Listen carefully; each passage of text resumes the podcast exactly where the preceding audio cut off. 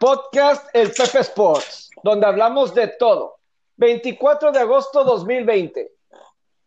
Hola, ¿cómo están? Gusto en saludarlos. Bienvenidos a otra edición más de este podcast. Ya no estamos, ya es una costumbre, ya es toda una tradición todo este podcast y tenemos una semana donde realmente vamos a hablar de muchos temas diferentes y nos vamos con lo que más ha estado llamando la atención, así yo creo que a nivel nacional, creo que es algo que está en la boca de todos. En Twitter ha habido bastante conversación y ya lo veremos en un momento más de lo que estoy platicando. Pero primero que nada, quiero saludar a mi compañero del podcast, Roberto Rivera, alias El Faraón, que está muy cerca, pero muy cerca de deberme una comida. ¿Cómo estás, Robert? Bienvenido.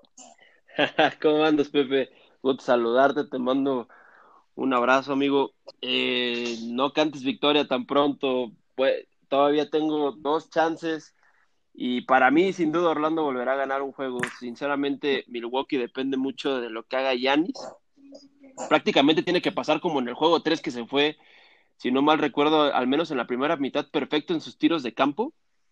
Depende mucho Milwaukee de Yanis y ya empiezo a ver más pareja la serie contra Miami porque ahí se va a dar bastantes tops con pared Milwaukee. Y para mí, que sin duda ya está definida la que es para mí la final del este adelantada, el Celtics contra Raptors va a ser una gran serie de playoffs.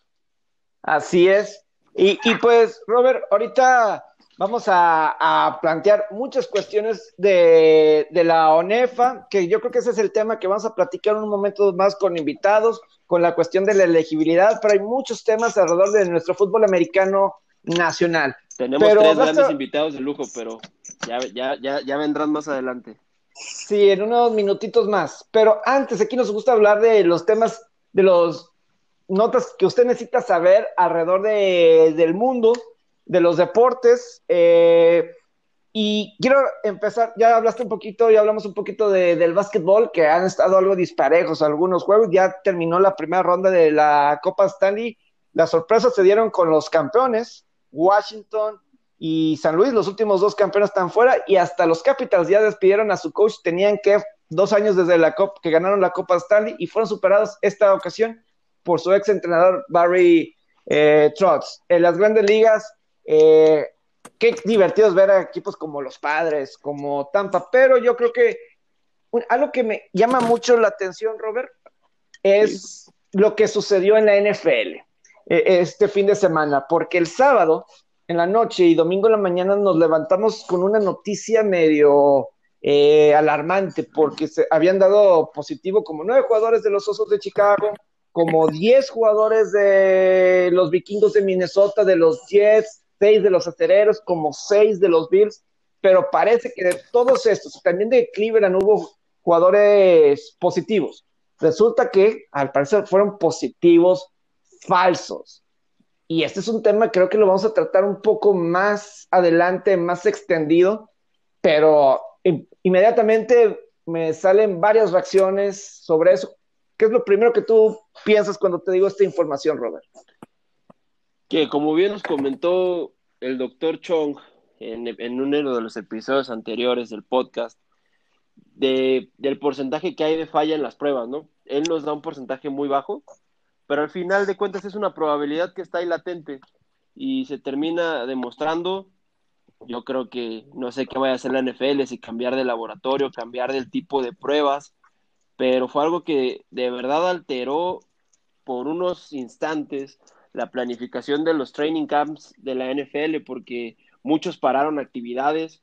De verdad que fue una noticia alarmante, ya se estaba volviendo con esto como el Mazatlán, de que había, parecía ser que había un buen de contagiados, pero afortunadamente parece ser... 77 casos positivos falsos en 11 equipos, 77. Es brutal la cantidad, brutal la cantidad. Y no sé equipos, 17 casos de pruebas falsas positivos de este laboratorio en Nueva Jersey, que están varios de, los equipos, y, y, luego resultaron que fueron negativos. Pero vaya susto, ¿Estás de acuerdo? Y yo creo que aquí son dos cosas. Yo creo que ya debut y despedida del laboratorio, siento que lo van a terminar cambiando. Eh, porque Matthew Stafford en un pasado, eh, al principio de los entrenamientos, él también, él también ya dio, este, había dado falso positivo el quarterback de Detroit al mero principio de, de todo esto. Entonces, ¿con qué confianza estamos? Pero también otra cosa es, yo sí creo que es para que los equipos les digan a sus jugadores, esto puede pasar. Si alguien se descuida cualquier segundo de este virus, esto puede pasar. No, yo sí creo que si hay un positivo, inmediatamente se pueden convertir como siete u ocho, por la, como es el deporte del americano. No es como el béisbol que, o sea, si de por sí en el béisbol ha habido, pero en los últimos casos con los rojos y los Mets, al parecer se han limitado. Ok, los que hay más se ha contagiado, pero en el fútbol americano creo que hay un mayor riesgo, incluso para el rival, de que haya una transmisión. ciento de contacto. Claro, no lo puedes evadir, no lo puedes evadir, evadir de, ninguna, de ninguna forma. Pero bueno, eso ya lo vamos a platicar más adelante. Pero ahora sí, vamos con nuestros invitados. vamos a, a volvernos un poco más nacional con nuestro tema de, de esta ocasión, porque eh, la semana pasada se dio a conocer en la UNEFA que no van a tener un año más de elegibilidad los jugadores de este año, que pues no va a haber fútbol americano de la UNEFA, y iba a estar ya los borregos, ya iban a estar todas los aztecas, todas estas universidades. A mí no me gusta decirles privadas porque eh, no, me gusta, no me gusta identificarlos así, pero los que estaban en la CONADIP ya iban a estar en la UNEFA y, pero no va a haber temporada y ya se, eh, tras una votación, eh, se determinó que estos jugadores no van a tener la oportunidad de despedirse, los jugadores que iba a ser este 2020 su, su, último, su último año.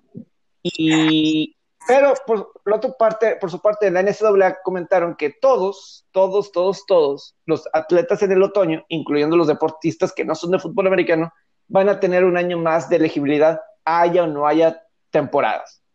Lo que haya, van a tener un año más. Antes de ir con los invitados, Robert, ¿qué opinas al respecto? Sí, sin duda el panorama no es alentador, no les ayuda bastante eso. Eh, e, es una situación muy diferente, por ejemplo, lo que pasa en la NCAA, pero pues qué mejor que escuchar eh, la opinión, el testimonio y lo que ellos ellos lo que opinan que los que los, lo que lo están viviendo, ¿no? Claro, totalmente. Y quiero saludar primero, voy con Enrique Romero, que lo quiero lo invité también a este podcast porque él es exjugador de Auténticos Tigres y aparte también pues ya ha estado eh, pues con los cuando con la LFA está muy empapado de, de, muy en contacto con los jugadores, con lo que es el fútbol americano nacional.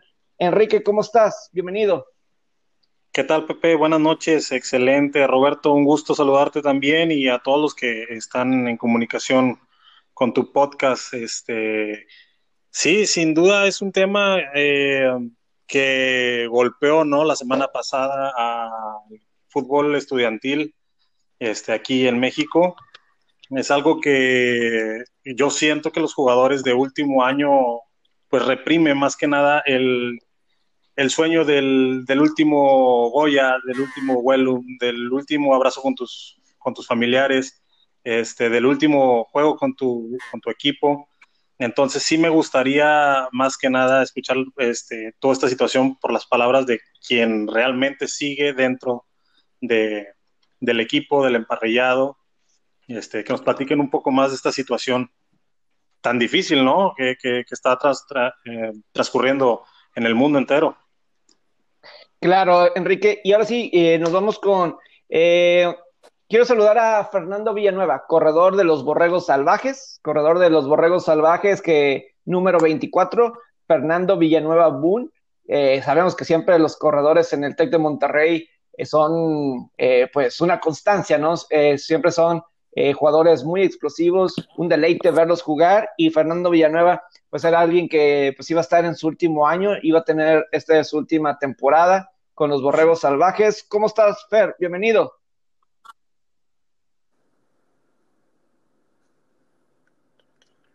¿Estás ahí, Fer? Eh, ahorita vamos con Fer, pero también quiero saludar a Víctor Cruz, quarterback de los auténticos Tigres. Víctor, eh, pues tú también has tenido la oportunidad de estar con los diferentes Eh, has estado en diferentes situaciones y pues este iba a ser tu último año eh, de mariscal de campo. ¿Cómo estás, Víctor? Bienvenido. ¿Qué tal, Kike? ¿Cómo estás? Muy buenas noches, Roberto. Romero, ¿cómo estás? muchas buenas noches.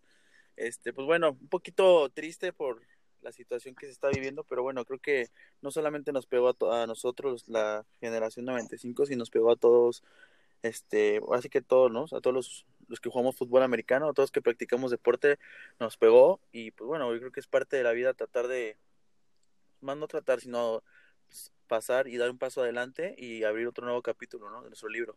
Fíjate, Víctor, eh, pues yo te he seguido bastante porque pues has estado en varios equipos, no nada has estado en la Universidad Autónoma de Nuevo León, has tenido parte en otras instituciones a lo largo de, tu carrera. Eh, me imagino que tienes muchos amigos eh, por todo, por todo el eh, fútbol americano nacional. ¿Qué es lo que se platica entre ustedes? sabiendo que, o sea, y, y, lo quiero por el lado de, ok, termina el 2019, tú sabes que este va a ser tu último año, 2020 y pega la situación del COVID, ¿qué es lo primero que se te venía a la mente eh, cuando se da esta situación? Bueno, al principio veníamos, este, ahora sí que el 2019 no fue una excelente temporada por parte de nosotros. Entonces, este, yo creo que el 2020 teníamos mucha ambición, mucha hambre de querer, de querer ser campeones. ¿no? con esto de la nueva regla que iban a integrarse todos los techs y las universidades privadas, este, fue una sorpresa para nosotros. Entonces, teníamos mucha hambre de, prepararnos, ¿no? De entrenar, de sacar ese campeonato, pese lo que pese. Entonces pasa esta noticia y si es como que, oye, ¿qué está pasando? O sea, porque nos dijeron, fue de la noche a la mañana que nos dijeron, bueno, nos vemos, la Semana Santa se va a adelantar dos semanas. Ah, súper bien, ¿no? Todos contentos. Pero pasaban esos, esas cuatro semanas, ese mes, y no, que se va a recorrer hasta principios de mayo. Y todos, ¿qué, qué está pasando? Entonces no la creíamos, hasta cuando ya en verdad este, se declaró que si se veía probable cancelar la temporada, entonces sí fue como que nos este, empezaron a hacer un grupo, de hecho hicieron un grupo los, los sexto año, perdón, los quinto año, este, de todo México, donde estaba, perdón, de la UNEFA, y donde estaban, este, un grupo de WhatsApp donde pues estaban qué iba a pasar con nosotros, ¿no? Que estábamos como que sin saber qué iba a pasar hasta que la semana pasada pues se dio la noticia de que oficialmente, pues, bueno, perdón, esta semana que oficialmente pues ya no íbamos a poder jugar porque nos, se nuestro año ya se nos había acabado. Entonces sí fue como que algo de, pues bueno, nosotros este, y tratamos de mandar este aliento, hacer cosas para tratar de salvar nuestra temporada, ¿verdad? Pero así que no hubo equipos que votaron en contra, entonces no se pudo contra eso y pues bueno, como te digo, pues qué triste, ¿no? Realmente ver la situación y pues bueno, ni hablar.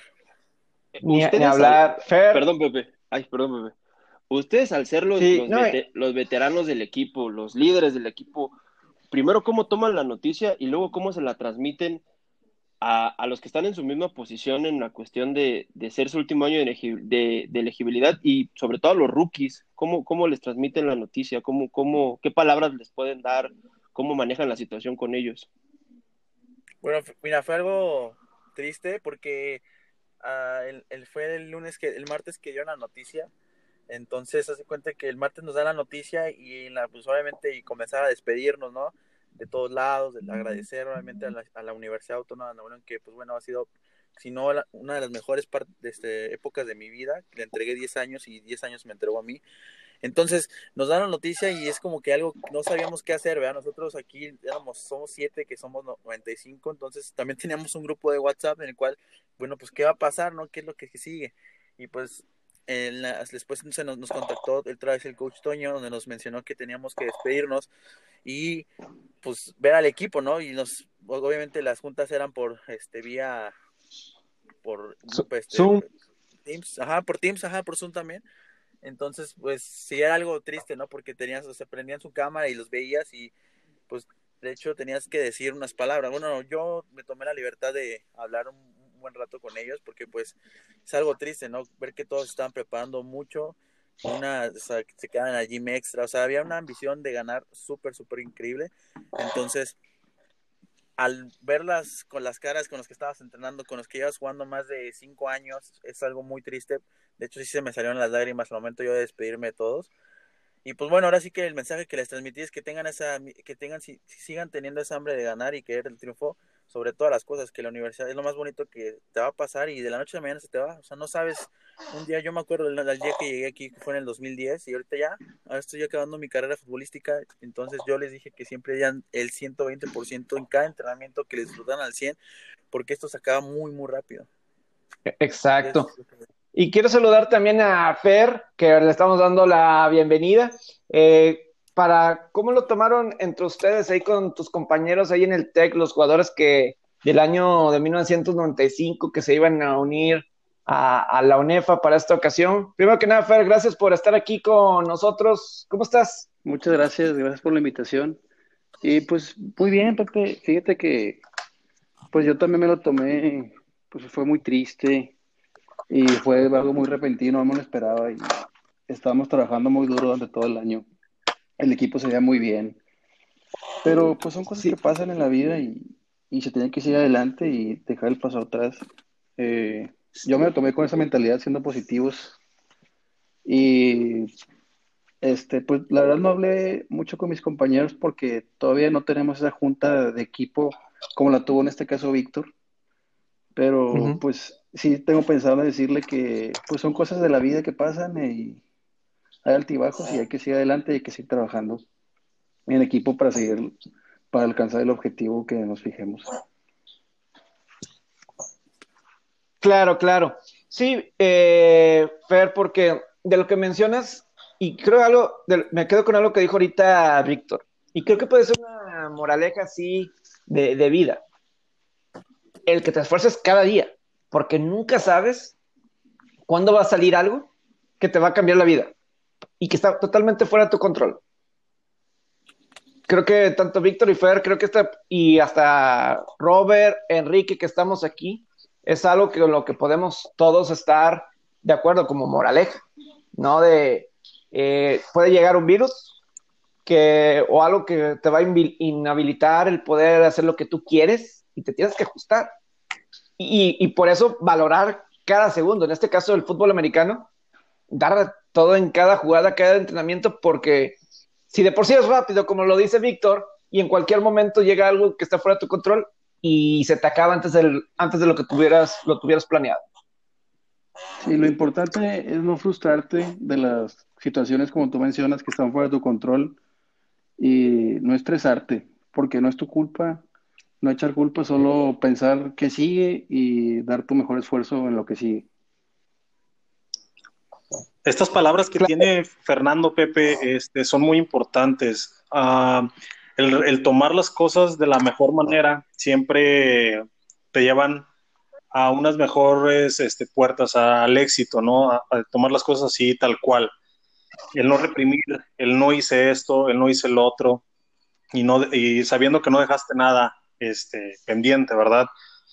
Pero yo, yo lo tomo como en mi tiempo, jugador de quinto año del 2015, para mí el tránsito de, terminar mi elegibilidad a, la vida cotidiana, a la vida de, de, profesionista, fue un paso realmente difícil, incluso tal vez un año, dos años, este, batallas extrañas, eh, tu ritmo de vida, ¿por qué? Porque le dedicas tanto tiempo al fútbol, a la universidad, a los compañeros, a todo esto. Entonces es un rol de vida totalmente drástico, que aún sabiendo que se te va a terminar, eh, este, eh, supongamos, en ese año, ahora que te lo corten de un día para otro, de una semana a otra, pienso que es algo difícil.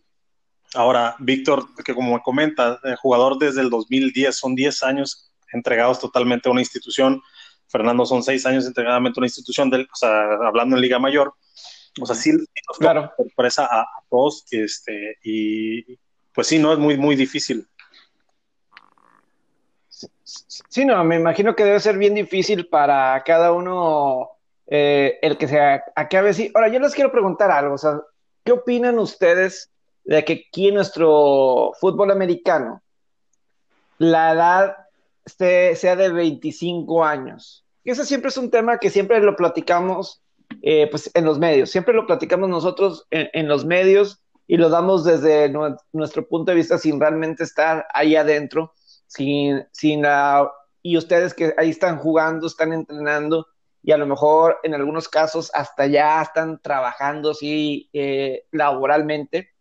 Eh, ¿Cómo es así la, la, cómo lo ven ustedes ahí interno, esto de, de, de jugar hasta los 25 años? Pues yo lo veo bien porque si, si fuera un poco más, pues ya sería demasiada diferencia de edad de los que acaban de entrar con los que salen. En este caso, pues pueden ser hasta siete años, pero si ya lo extiendes un poco más, pues ya es mucha diferencia de madurez. Por ejemplo, yo siento que a esta edad me siento lo más fuerte que he estado, lo más rápido. Y tengo mucha madurez física, tengo mucho más control de mi cuerpo a comparación de cuando entré. Entonces, pues factores yo creo que sí tenemos que ponerle un alto a de, pues de madurez física y de edad a la cual puedes tú jugar. Víctor, no sé qué, qué opines.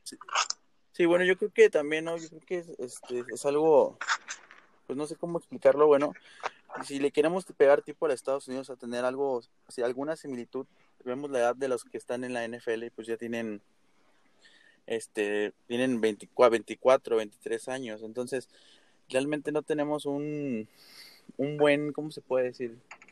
formato para poder para saber qué edad es la correcta y qué edad es la buena y una liga profesional que puedas obviamente sí estar ¿cómo se llama?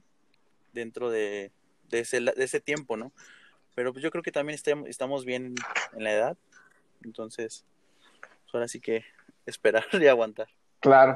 No, lo digo, Enrique, porque, por ejemplo, te pregunto a ti, Enrique, que tú ya has estado, pues, eh, con, eh, sí, en esta liga de la LFA, en esta liga de, fútbol americano eh, profesional que están tratando de, o sea, por ejemplo, no sé si tú verías positivo de alguna forma que la LFA, digo, o que la liga mayor pudiera reducir ya sea el número de temporadas o de edad para que lleguen jugadores eh, más jóvenes, no sé, y poder, poder desarrollar de, es, por ese lado el, la liga profesional? Fíjate, Pepe, que en su momento lo, pensé, este, también por, los años que, que se juegan en Liga Mayor, igual sales de 25 años y en Estados Unidos estás entrando o están entrando a la NFL a los 23 años, 24 años, este, obviamente porque es un año menos de, elegibilidad. Este, yo pienso que no se deberían de, de acortar los años este, en Liga Mayor yo siento que la situación debería ser desde la categoría intermedia, Pepe. Tal vez eh, omitir ese paso. No sé si me pueda explicar que se extiendan, este, o bueno, los años de, juvenil, de juvenil, sales que a los 18, más o menos, 17. Que ese fue en mi caso. Entonces, yo me acuerdo que en Liga Mayor estuve a los 18 años. Y, y es una edad pues buena, yo, yo pienso. Entonces yo creo que sería más que nada uh, ese, ese paso. Para mí no creo que sea tan importante el...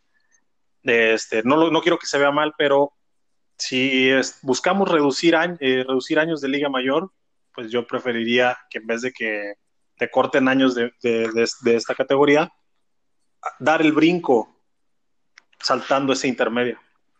Sí, yo estoy de acuerdo porque, por ejemplo, y Fer, que pues obviamente estando en el TEC, pues él, o sea, cuando se creó la CONADEIP, eh, pues quitaron la intermedia, ¿no? Y de juvenil inmediatamente saltabas a Liga Mayor. Eh, la intermedia ha seguido en la UNEFA y, se ha mantenido. Y pues, por ejemplo, sales de juvenil a los 18 y luego tienes dos o tres años de intermedia y luego ya te vas a, a Liga Mayor. A lo mejor eso puede ser lo anticuado, ¿no? A lo mejor puede ser lo anticuado un poquito eso de, de intermedia, de poder saltar de juvenil y directamente a mayor y tener ese acoplamiento y que sea más rápido ese cambio de generación. No sé qué opinas tú eh, por tu parte, Víctor, que has estado pues tanto en escuelas de CONADEP como también eh, de la Universidad Autónoma Noble, en la UNEF.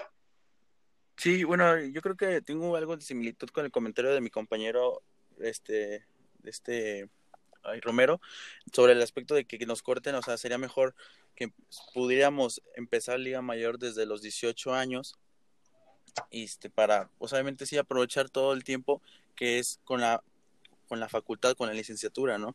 Los cinco años, obviamente, si tú aumentas eso, te obliga, si tú quieres ir jugando, va a aumentar a un posgrado. Entonces, para a mi parecer también, o sea, es mejor yo creo que la deberían cortar la intermedia y directamente sea una, una transición de juvenil a Liga Mayor, como es en Estados Unidos, ¿va?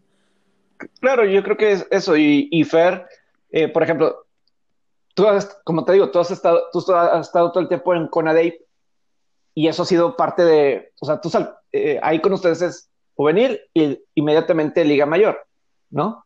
Sí, así eso es, me imagino. los 18.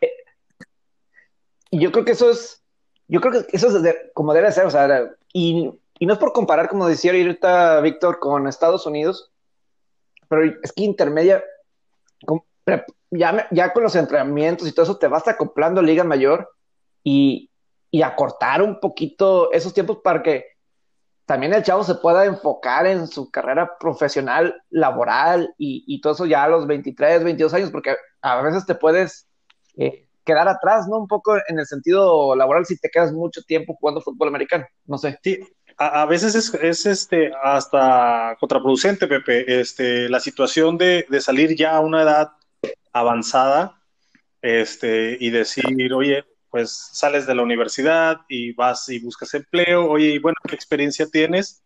Esa, al menos esa es la situación aquí en, en México, me supongo. Este, y oye, no, pues jugué cinco años, ¿verdad? Es un decir, ¿no? Eh, hay Claro. muchos jugadores, este, eh, como en mi caso, eh, que hicieron prácticas profesionales y esas cosas, pero hay mucha gente que realmente no lo hace por dedicarle su, su tiempo y su vida al fútbol, ¿sí? Entonces sales ya a una edad avanzada y, y no es lo mismo que tengas 25 años y no tengas experiencia laboral a un chavo de 22, 23 años que ya salió de la, de la carrera y ya tenga sus prácticas profesionales. Y no es que no lo queramos hacer desde, desde que estamos jugando. El problema son los tiempos de entrenamiento que te demanda el equipo. ¿Sí? Entonces ahí, Claro. es, ahí es el problema. Totalmente. Claro, claro. Eh, Robert, eh, sé que eh, no te eh, tienes varias preguntas que y estar aquí en la, en la plática sobre, en- o sea, yo creo que estamos aquí dando en el clavo varios sobre la intermedia. Ah, Ese puede ser algo que se puede ajustar para acomodar a todos. Pues la intermedia tiene pros y cons. Yo creo que un pro es que si tú pasas directamente a Liga Mayor, pues tus primeros años no, van a, no vas a jugar mucho, no vas a pisar mucho el campo porque tienes que foguear, como te mencioné antes, la, es mucha diferencia de madurez física. Entonces, tu prim- primer y segundo año casi no vas a jugar y vas a tener que entrenar y demostrar. Eh, al contrario, la intermedia que entras y como es una liga de, creo que son tres años, ¿no? O dos. Los tres años, sí. Son tres años, sí. Entonces no, no hay tanta diferencia física, entonces entras y juegas Lolo, tienes más, más, este, más jugadas, tienes más experiencia. Entonces ese sería el con. Y pues el pro, como ustedes digo, el, diría ese sería el pro. El, y el, los cons, como ustedes mencionan, pues es que si tú puedes demostrar desde una edad temprana que ya puedes jugar en Liga Mayor, pues te quitan esos años y no juegas, pues tú, se- como en mi caso, seis años con un equipo este, constante. Claro, claro. No, y, y, por ejemplo, ¿ustedes cómo ven que, qué creen que se necesita hacer para, bueno, primero que quiero, Robert, de todo esto que hemos platicado, ¿qué es lo que más te llama así la atención de, de lo que debe pasar, ¿no? Con, con esto de la intermedia para ayudar al jugador. Es una problemática grande con, con los jugadores porque, como bien comentan, el dedicarle, el tratar de dividir los tiempos de estudiante con el de deportista de alto rendimiento, es muy complicado agregar una tercera actividad que vendría siendo la laboral, ¿no?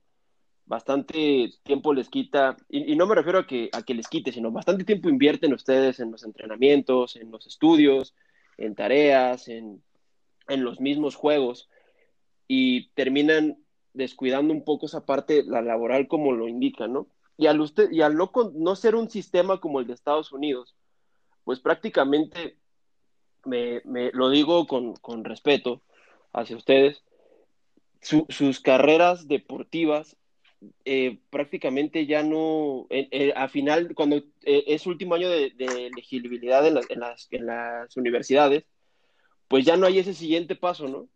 no hay ese siguiente paso como por ejemplo pasa en, la, en, el fútbol americano, por en Estados Unidos, que pues, el siguiente paso puede ser la NFL o otras ligas este, profesionales.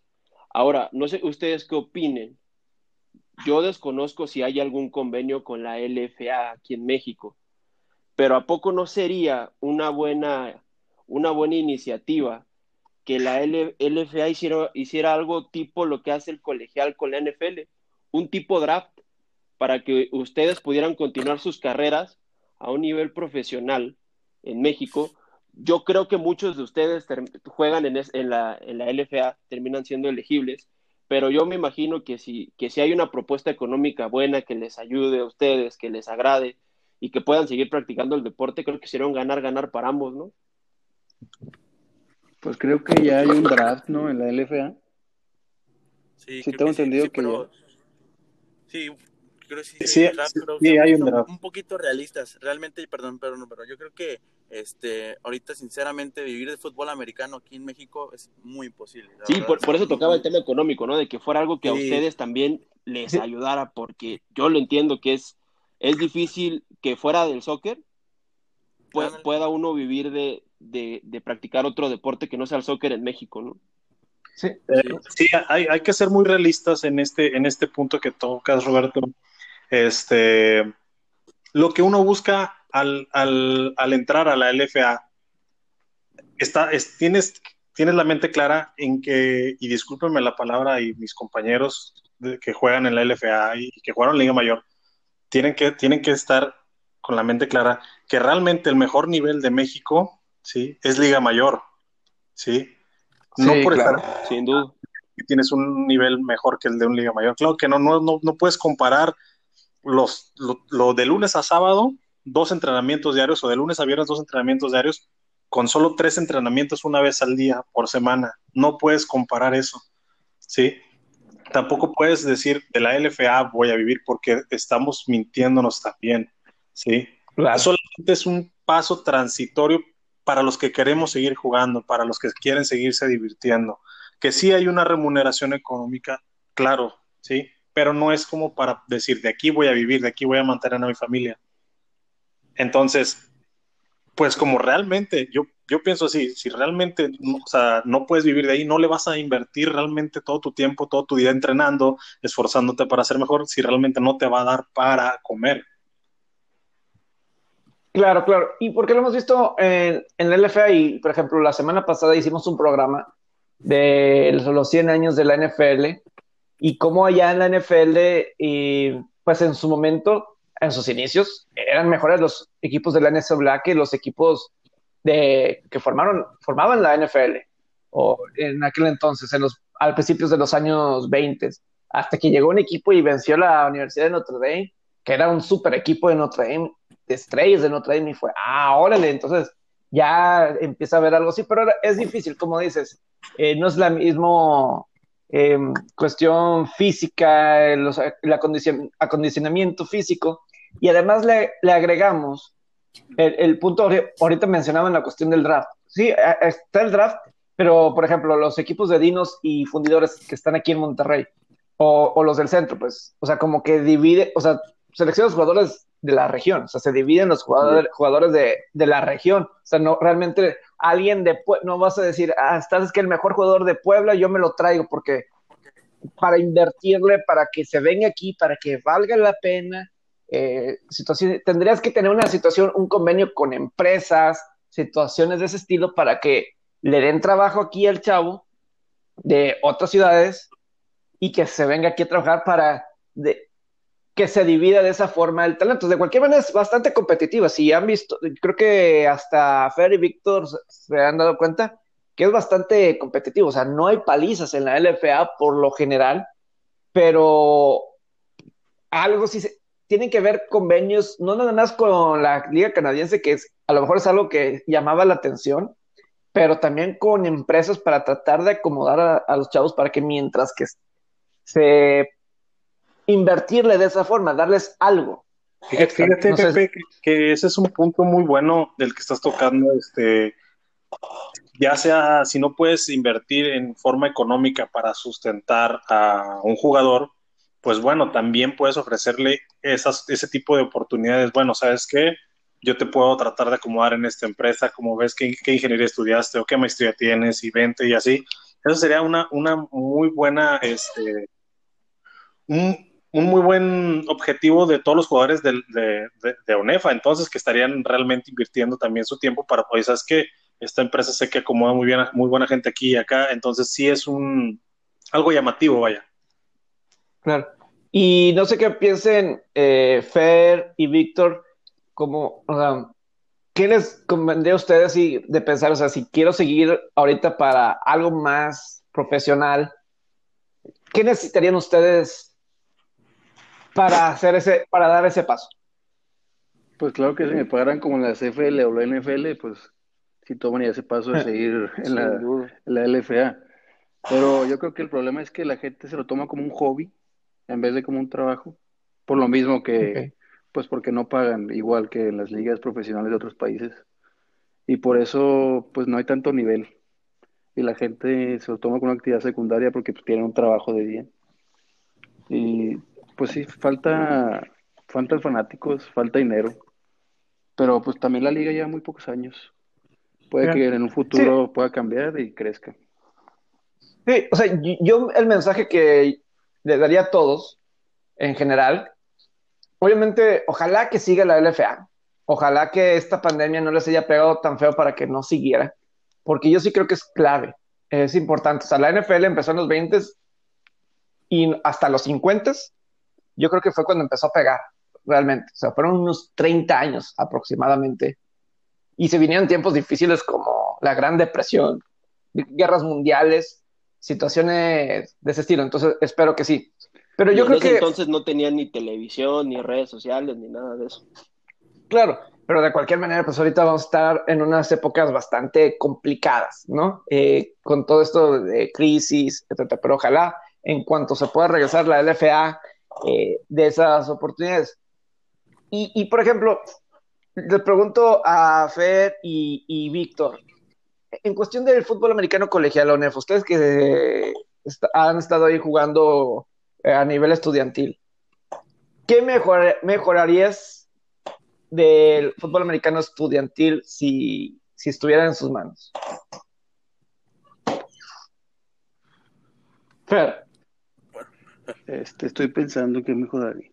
¿Estás pensando, o Víctor, en, qué mejorar bueno, a nivel? yo creo que. Bueno, pero sí, tú dices. ok, bueno, yo creo que qué mejoraría, obviamente, pues desde un principio, yo creo que el unir las ligas, ¿no? Yo creo que eso es algo que se, se ambiciaba por todos los por todos los que les gusta el fútbol americano, que había una, una competencia muy, muy buena, entre Toltex, contra el Politécnico, contra la universidad, contra nosotros. Entonces, eso era lo que esperaba la gente. Entonces, yo creo que eso se debió hacer desde hace mucho tiempo para que este el fútbol americano creciera. Incluso ahorita yo pienso también que lo que deberían de hacer para que jalar más este más gente, que más afición se una al fútbol americano es que este, las ligas profesionales pues ahora eh, sean las que se unan, ¿no? Porque si sabemos creo que hay dos ligas profesionales ahorita que hicieron, entonces si yo quiero, quiero pues las uno para que haya más, más, más público, ¿no? Para todo esto. Es lo que yo haría, bueno, depende de todo. Y darle más promoción, más publicidad, obviamente, que es lo que por las redes sociales es lo que está reventando todos lados en todo el mundo. Entonces yo creo que por ahí me iría. Y pues bueno, yo creo que eso, igual como tú estás diciendo, lo, mencionaste al principio, dar a conocer la historia de los jugadores, pero hacerlo más, más público, más veces, de cada equipo. Entonces sí la gente empieza a conocer, empieza a saber. Y pues bueno, eso es algo que de mi parte sea una idea, ¿no? Sí. Eh, Fer. Sí, yo estoy de acuerdo con Víctor que la publicidad es muy importante. Por ejemplo, en el TEC muchas veces algunos juegos hay estadio vacío. No sé cómo sean en los juegos de ANEFA, pero acá en el TEC pasaba mucho. Como que no se tiene esa cultura fútbol americano que se tiene en las universidades gringas. Entonces yo creo que se debería de inculcar esa cultura dentro de, las universidades para que haya más fanáticos y la cultura fútbol americano crezca. Y también estoy de acuerdo que se unan las ligas profesionales para que haya una sola y se unan los fanáticos y que no se confundan cuál es la liga FAM y cuál es la LFA y la arena y varias ligas, que solo sea una sola y que se concentre la mayor cantidad de fanáticos. Claro, oye Fer, y ahorita que mencionas, por ejemplo, a mí me impresiona, hay algo pues, ahorita de lo que en estadios vacíos y situaciones de ese estilo, pero yo creo que algo que se ha demostrado es que cuando hay un juego entre buenas escuadras competitivas, la gente va. Por ejemplo, Fer, eh, un juego de Aztecas Borregos, lo veíamos hasta en temporada regular, ahí en el nuevo estadio de, los Borregos. Sí, estaba casi lleno. Estaba casi lleno, y no nada más el de la final, sino también en el juego de temporada regular, la gente fue a ese partido. O sea, la gente respondía. Obviamente cuando fue el clásico también la gente fue y era, y era, y era padre. O sea, yo creo que sí se tiene la capacidad para llenar eso. Y, y ahorita lo que decía Víctor de, de, dar a conocer a los jugadores, yo creo que eso también es muy, pero muy importante. Eh, y, como dicen, en redes sociales, el poder contar las historias, que ahí es donde eh, eh, se puede explotar más, ¿no? El, de dónde vienen, qué estudian, conocer las personalidades porque ahí está la clave. Y, repito, si hay estos juegos importantes, claves, y ya se iban a contar, o sea, ya estaban juntos. Claro que para mí se me hacía algo bien extraño.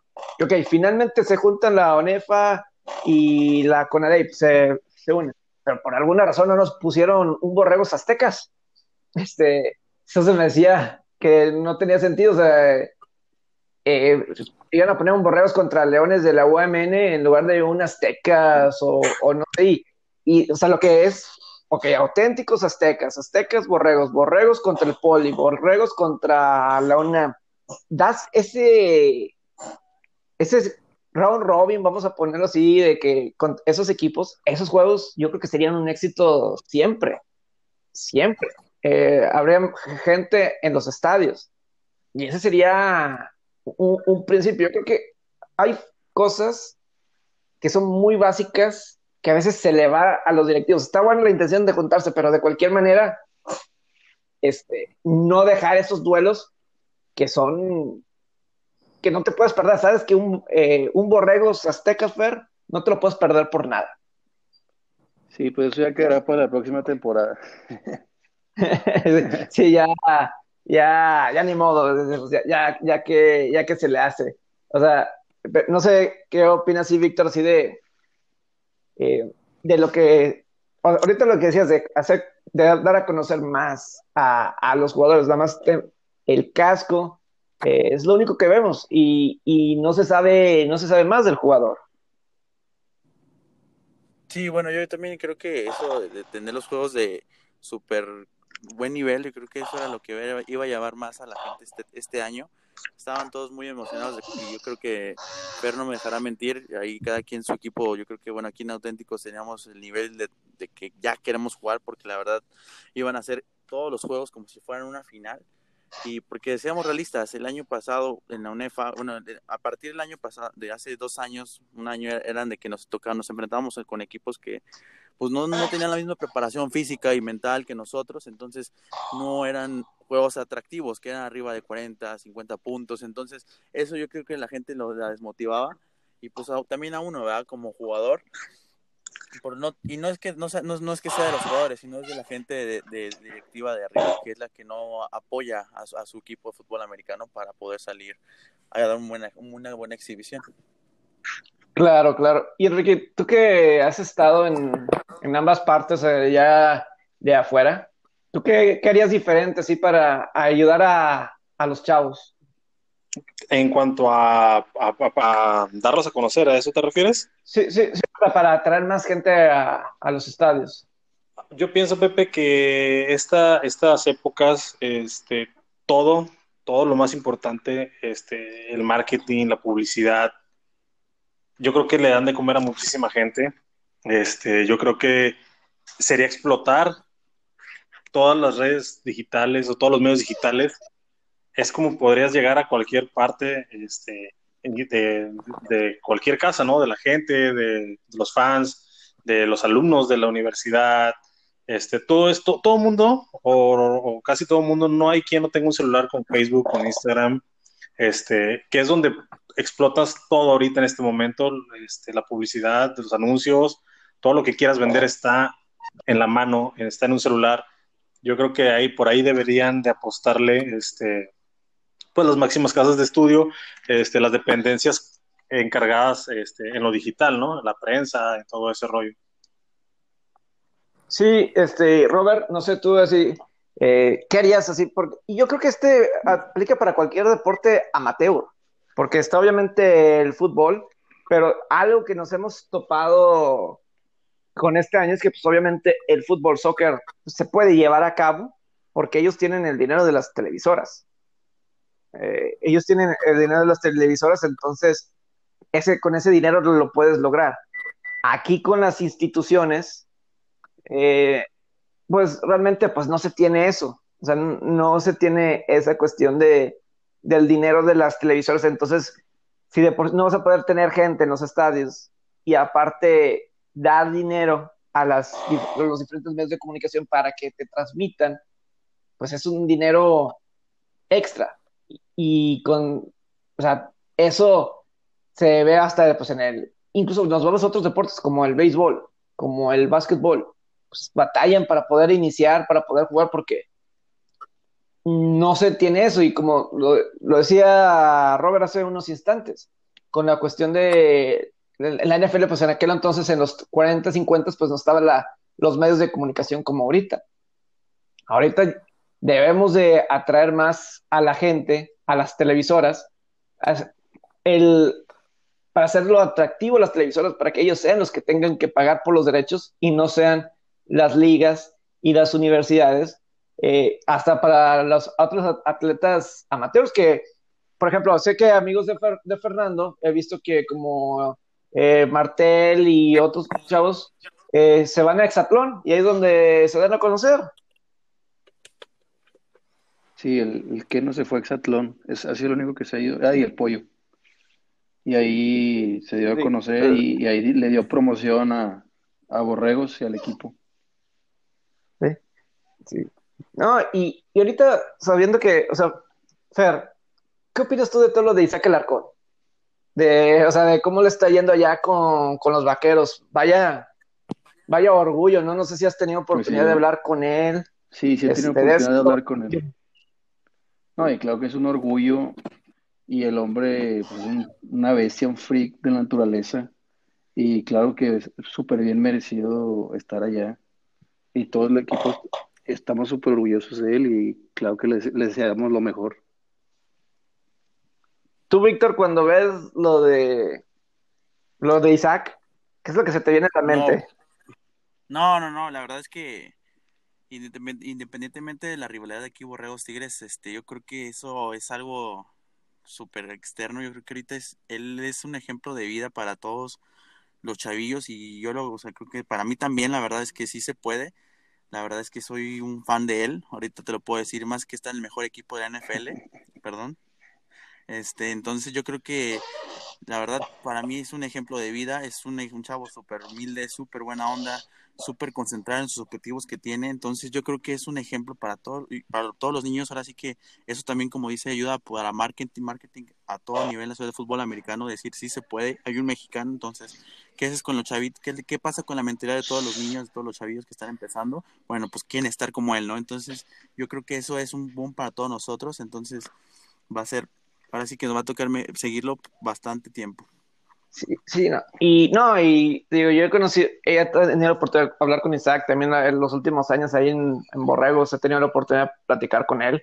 Y no sé qué, si han visto los videos de él, se ve bastante natural, se ve bastante natural. Había uno donde, o sea, en tres puntos y su posición inmediatamente para bloquear de pase, sí, o sea, ahí te das cuenta lo fenomenal y, bloqueando para ti, Fernando. O sea, a mí lo que me impresiona si los juegos de Borregos, el buen atleta que es para, aunque es un jugador bastante alto y todo, es un verdadero atleta. O sea, salir en trampas y bloquear en el, en el campo abierto, desde ahí te dabas cuenta que es un atleta y para la NFL no es nada más ser grande, ser, alto, necesitas ser un atleta aunque sea de línea ofensiva. Y no solo ese atleta, sino la dedicación que tiene él. Yo me acuerdo que él entró a Borregos no como línea ofensivo, sino como tight end. Estaba mucho más flaco. Y se dedicó sus primeros tres años a comer, a hacer mucho gimnasio, a mejorar su técnica de bloqueo. Y mira hasta dónde lo ha llevado.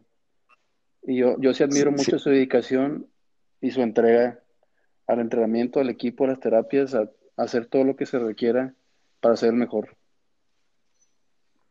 No, sí, y, y, y Enrique, tú también estando un poquito desde afuera, pero en cuestión de, de, de lo que está log- logrando Alarcón y sobre todo con el equipo que está. O sea, no está con, con todo respeto, no está con los Jets, no está con los Jaguares, está con los Vaqueros de Dallas. Sí, sí, sí, claro, Pepe. Este, yo creo que es un orgullo nacional, no es un orgullo de equipo, no es un orgullo de, de una conferencia, de una universidad, no es un orgullo nacional, es un, es un parteaguas que está haciendo increíble. Yo a, Isaac no lo conozco, no tuve el gusto de jugar con él tampoco, pero con solo verlo en, las entrevistas que da, eh, la- los entrenamientos que está haciendo, es un, se ve que es una persona muy noble, este, entregada y incluso en los highlights que tiene, oye, lo ves, lo ves entrenando y jugando y, realmente es, un jugador de primer nivel, no estás hablando con cualquier liniero ofensivo. Este, qué orgullo, que me da mucho, mucho, mucho orgullo, mucha felicidad que un jugador regio este, esté logrando lo que él está haciendo, este, todo, eh, incluso jugó en, creo que en Potros, ¿no? En el club Potros. Este, fíjate Pumas. cómo ha, ha ido creciendo y pues le deseamos el mayor de los éxitos y claro, me- como tú comentas, Pepe, no está jugando con, con- con los Browns este, y con todos esos equipos, no, no estoy menospreciando a nadie, pero tú sabes Sí, que sí, Pittsburgh y Dallas vale. tienen la mayor afición aquí en México. Claro, no, sí, no, y sí, o sea, los- y me imagino la impresión que causó las palabras de Dak Prescott, que seguramente todo, todo- toda la gente de fútbol americano vio esas- esa declaración de Dak Prescott. Yo no me imagino a alguien mejor para dar esas declaraciones que Dak Prescott, o sea, ni ese que Elliott, ni nada por el estilo. Estás hablando del quarterback titular de los Vaqueros de Dallas, una de las figuras más reconocidas de toda la NFL. Eso es lo que te da ser el quarterback titular de, de los vaqueros. Ni Jerry Jones, diciendo palabras así, llamar, pegarían tanto y causarían más, eh, sí, que llegaran más lejos que esas palabras decir, eh, el, the, Is- the Red Isaac, y que, y cómo le brillaron los ojos. Eso, eso te habla bastante, te habla bastante sobre, sobre Isaac. Claro, el jugador más escuchado de los Vaqueros de Dallas eh, tuvo comentarios este, muy óptimos sobre, sobre Isaac. Entonces, pues desde acá yo creo que todo México, todos los jugadores mexicanos le deseamos el mejor de los éxitos. Claro, claro. No, y es que sí es algo eh, fuera de serie, porque normalmente vemos, o sea, hemos visto pateadores intentarlo, obviamente, pero pues, sobre todo, un tackle ofensivo en la NFL, pues vale mucho. O sea, sobre todo el tackle izquierdo. Probablemente después de la posición de quarterback, es la que mejor se gana en la NFL porque te estás protegiendo a la franquicia, siendo el, quarterback- eh, siendo el tackle izquierdo. Y, el que tenga esa oportunidad, Isaac, eh, que sabemos que tiene garantizado estar en el equipo de, práctica. Eso sabemos que lo tiene garantizado, pero nunca sabes, nunca sabes el que impresione en, en las prácticas y qué lástima, qué lástima que no hay juegos de pretemporada para realmente poderlo ver porque nos tenemos que guiarnos con algunos videos, algunas fotos y siento que está- somos, estamos como en el desierto. Lo que nos den, un poquito de agua, de lo que sea, con eso para saber cómo le está yendo Isaac. Sí, lamentablemente este, la pandemia y todo eso ha afectado, eh, los contagios más que nada afectaron eso de, de la pretemporada. Es lo que yo te comentaba también, es qué difícil es para ser un jugador de último año en, en- en el colegial de Estados Unidos. ¿Cómo vas a probar en tu último año que mereces estar este, en un equipo de NFL? ¿Cómo puedes demostrar que realmente, es más, incluso puede ser un jugador de tercer año que pasó por, por alto como Joe Burrow, que en su tercer año no tuvo un año tan bueno como en su cuarto año de elegibilidad y fue el primer, el pick global, ¿verdad? Claro. Que, que de alguna forma es, no hemos tocado mucho sobre la cuestión de la NCAA, pero qué bueno que lo toques, porque allá sí dieron un año más de elegibilidad a sus atletas, tanto de, de otoño y como dices, en la NFL, eh, que digo, también una falacia que también muchos decimos, ah, piensas en la NFL, y la verdad el porcentaje de, la, de los de la NCAA que suben a la NFL es un porcentaje, estamos hablando que en colegial son, eh, nada más en División 1 son como 150 escuelas, más hay muy buenos programas en División 2, en División 3, hay otros programas que pues ahí hay alguno que otro que de, vez en cuando llega. Pero vamos a decir, si un Alabama, que es impresionante, hay 10 jugadores o 11, o este año de LSU que prácticamente todos los titulares, ofensiva y defensiva, tienen una oportunidad en la NFL, eso es extraño. Entonces, extraño. Si tienes 4 o 5 jugadores de NFL, eh, es, es, bastante. Eh, pero sí, como dices, si Joe Burrow no hubiera tenido un año senior, hubiera sido de sexta séptima ronda. Hubiera sido un jugador de sexta séptima ronda y pues no hubiera sido la primera selección general. Seguramente habrá este año jugadores que no tendrán esa oportunidad, no tendrán esa oportunidad para demostrar y, subir, porque eso, eso sucede pero eso a lo mejor le puede ayudar a Isaac. Podemos pensar así, a lo mejor le puede ayudar a Isaac. A lo mejor no, los vaqueros lo van a poder ver más a él que prospectos en la NCAA. Eso puede ser una situación. Bueno, eso, eso, eso que, que verdad, Pepe.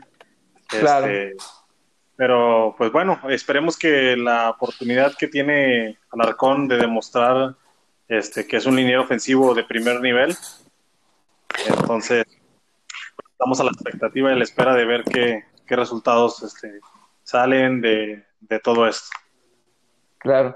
Y este, ah, por ejemplo, Fer, ah, ¿tú a quién le vas en la NFL? Yo le voy a los Águilas de Filadelfia. Ah, no, no le has dicho a nadie, que estás con los vaqueros. No, pero ya me voy a cambiar. No lo hagas, no lo hagas, no lo hagas. No te vayas con los vaqueros. No te vayas. No, no, no. Eh, eh, tú quédate con los águilas. son campeones más recientes que los vaqueros. Y los vaqueros de cualquier manera no, no van a ser. Apoya, mira, te voy a dar un consejo. Yo le voy a los bengalíes de Cincinnati. ¿Ok? Sí. Y, y, no te voy a decir que le vayas a los bengalíes, pero está Andy Dalton de coreback, suplente. Y algo de lo que a mí me agradó en una de las fotos, ahí estaba Isaac y el que estaba, al que estaba bloqueando o estaba protegiendo era Andy Dalton. Ya con eso yo estoy contento. Ya si ganan ¿no? los vaqueros es otra cuestión. ¿Tú, Víctor, a quién le vas en la NFL? No, yo, estoy, yo soy vaquero, 100%. Entonces cayó como perlas al equipo, ¿no? Entonces, ahora sí que todo el día, todos los días pues, lo veo porque sigo en las redes sociales de los vaqueros y pues siempre estoy al pendiente, ¿no? Que ojalá salga y ojalá ahí lo muestren. Y pues bueno, yo creo que está en Texas, el estado donde más, creo yo, mexicanos hay. Entonces tiene un apoyo súper grande de toda la familia mexicana. Entonces yo creo que lo, lo ha de sentir y, ha de pesar, ¿no? Para que nuevos, así que hasta él mismo ayudó al equipo de vaqueros porque más este, gente latina, creo yo, pues va a apoyar al equipo con mayor razón, ¿no? Al talentearse que va a haber un latino este, jugando para los vaqueros de Dallas, pues imagínate. Tú, Enrique, ¿quién hablas? No me digas a los acereros, eso no te lo puedo aceptar. Sí, híjole, Pepe, me diste en el, en el clavo. Este, la verdad, soy acerero desde chico. Entonces, este, esperemos que el regreso de Big Ben sea prometedor. E incluso este, he visto que ahí está como candidato como para el regreso del año, ¿no? Fíjate, ahorita, de los que estamos aquí, el campeón más reciente del Super Bowl es Fernando con Filadelfia. Y luego Robert, que le va a los Broncos. Son, los campeones más recientes. Los acereros, pues ya son más de desde el 2008. Sí, 2008, así es. desde, el desde el 2008. Pero ojalá que vaya, ojalá que haya NFL. Digo, ¿escucharon lo que dije al principio sobre estos 77, 77 positivos falsos? no se imaginan, o sea, yo me imagino la gente de la NFL cuando vieron tantos se asustaron. Se, asustaron, estoy seguro, cuando vieron eso. Entonces, el caso de falsos positivos, Robert, y es de, ¿en qué momento? Sí, estaban perfectos y de repente en un abrir y cerrar de ojos, 77 positivos. Pues, ¿qué pasó? ¿Cómo? Afortunadamente eh, terminó siendo una falsa alarma, pero vaya que generó movilizaciones, eh, preocupación sobre todo, estaban en un estado de alerta, pero, pero pues esperemos se, confirme que son falsos positivos, porque sin duda pondría en jaque que hubiera tantos contagiados, en jaque la temporada de NFL, pero esperemos no sea una falsa alarma, se pueda reanudar se pueda empezar la temporada porque sin duda que los fanáticos están muy expectantes de eso. Antes de despedir, ya estamos llegando a la hora de, este podcast. Le quiero preguntar a Fernando, ¿hay una jugada que tú recuerdes de un bloqueo específico que hizo Isaac para que, eh, que tú dijeras, wow, etcétera? me imagino que sí, pero ¿hay alguna que, que destaque en tu mente? Sí, una contra la UTLA que hizo un down block y recorrió toda la línea desde su posición hasta casi el otro lado, el, otro tackle y sentó al, al D-line. De esa jugada me acuerdo. Sí. Ah, es, es, que, fíjate, toda la temporada pasada, todos los corredores que, que tienen ustedes, porque a lo mejor ahí con Borregos, la línea ofensiva siempre ha sido fuerte, pero vamos a decir, hubo un tiempo, hace tres, cuatro años, como que hubo una transición en la línea ofensiva. Y en las últimas dos, como que regresó ese poderío a esa línea ofensiva. Y de alguna forma, pues Isaac logró establecer eso. Y parte importante que regresaron a ser campeones otra vez. Eh, no, ese dominio. Y, parte de eso, eh, mezclabas la altura y lo atlético y el desempeño de, Isaac, ¿no? Sí. Sí, también reclutamos gente más grande. Por ejemplo, Alfredo, el tackle derecho, es el jugador más alto de la liga, yo, yo creo, porque mide como 2'10. También muy bueno y también tiene experiencia en Estados Unidos. También un jugador de último año. De último año y digo, ojalá, ojalá que lo de Isaac ayude para que voltee más los ojos. ¿Y sabes qué es lo principal? Y, ¿sabes cuál, sería un logro nada más de Isaac? Que va a tener muchos, estoy seguro. Pero el que se den cuenta que hay fútbol americano aquí en México para la gente eh, común y corriente, válgame la expresión. Porque el que diga, ah, allá no hay fútbol americano, estoy seguro que el norteamericano casual es lo que piensa, ¿verdad? Que si, si no, que bajen las miradas para, para acá abajo y que no nada más es un país futbolero. Creo que los cinco que estamos aquí queremos eso. Que nada más que se cambie, si cambiando esa percepción, ya está logrando mucho Isaac el abrir puertas como el mismo Dak Prescott lo comentó.